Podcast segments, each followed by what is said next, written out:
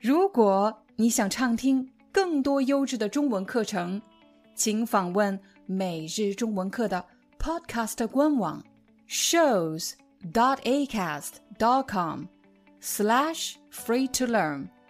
我们的付费会员通道为您提供无广告干扰的高质量收听体验，想听多少就听多少。欢迎你来到今天的中文课。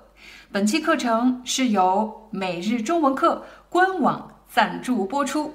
很多朋友都喜欢去国外旅行，一个重要的原因是去了解不同国家的文化。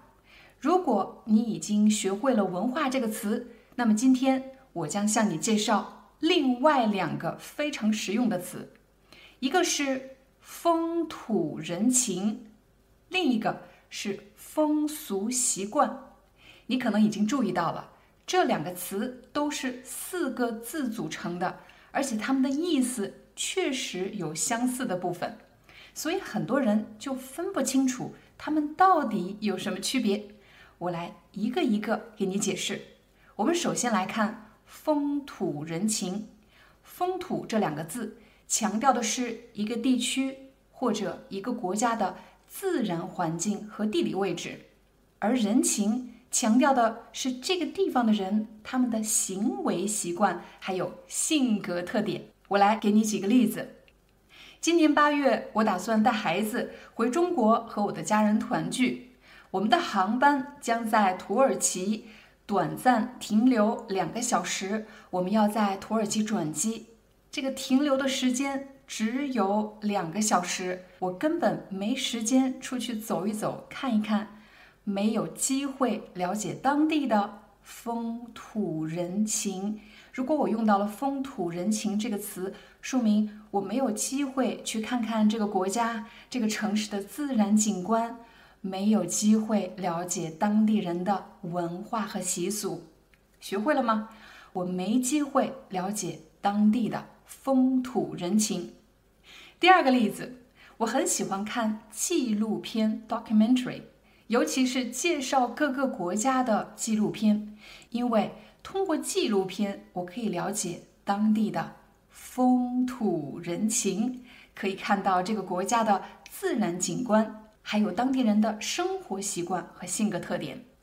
第三个例子，我刚来法国生活的时候，对这个国家非常陌生，什么也不知道。但是生活了十一年之后，我对法国的风土人情有了很多的了解。我去了很多的地方，看了很多的景观，对当地人的生活习惯还有他们的性格特点有了更多的了解。接下来，我们再来看“风俗习惯”这个词。风俗习惯强调的不是一个地区的自然环境或者地理位置。它强调的是当地人的生活习惯、饮食习惯、节日庆典，还有礼仪和习俗。我来自中国的北方，我是在中国的北方出生长大的。后来参加工作去了中国的南方，我就发现北方的风俗习惯和南方有很大的差异。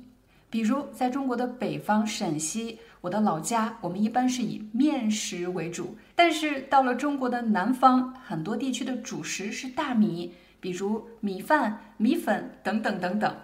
所以下次如果有人问你，你们国家的南方和北方差异大吗？你就可以说，在我们国家，北方和南方的风俗习惯是有差异的。那么你就可以举例具体说明，比如你们的饮食习惯不一样。或者礼仪习俗不一样，又或者是你们的节日庆典不一样。再比如，当我们旅行的时候，可能会经常发现这个国家他们的餐桌文化是不一样的，人们怎么吃饭、吃什么，餐桌上要注意哪些，都是不一样的。尽管我们没办法立刻搞明白为什么要这样，但是我们要尊重当地人的风俗习惯。通过刚才的例子，你已经能分清风土人情和风俗习惯的差异了吗？其实你只需要记住一点：风土人情这个词包含“风土”这两个字，它强调的是自然环境、地理位置，但是风俗习惯不包括自然环境。你知道吗？每日中文课已经有了自己的官网课程平台，成为我们的官网会员，你不仅可以看到比 YouTube 更多的中文课程，同时还可以下载管理每一节课的中文 eBook。很多人不知道这个中文 eBook 到底有什么用，比如你觉得今天的话题太难了，或者我的语速太快了。你需要查询生词，学习关键句型。我们的幕后工作人员已经把每节课的字幕编写成了一篇篇的中文文章，在文章里我们会标注出关键词汇、核心句型，帮你更快、更高效地掌握每节课要学习的内容。还有一个最棒的消息是。如果你加入每日中文课会员，还可以定期参加线上见面会活动。如果你想成为我的学生，定期通过线上的形式用中文和我聊天，那么快点加入每日中文课官网会员，我在那里等着你，非常期待你的加入。Hi, I'm your Chinese teacher Liao Dan. Thank you so much for listening to 每日中文课。If you're looking for more lessons, please visit our podcaster website. Here's a link shows.acast.com slash free to learn.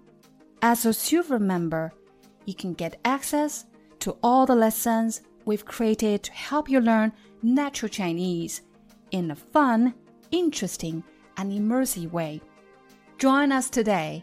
Enjoy your ad free listening I'll see you in upcoming episode.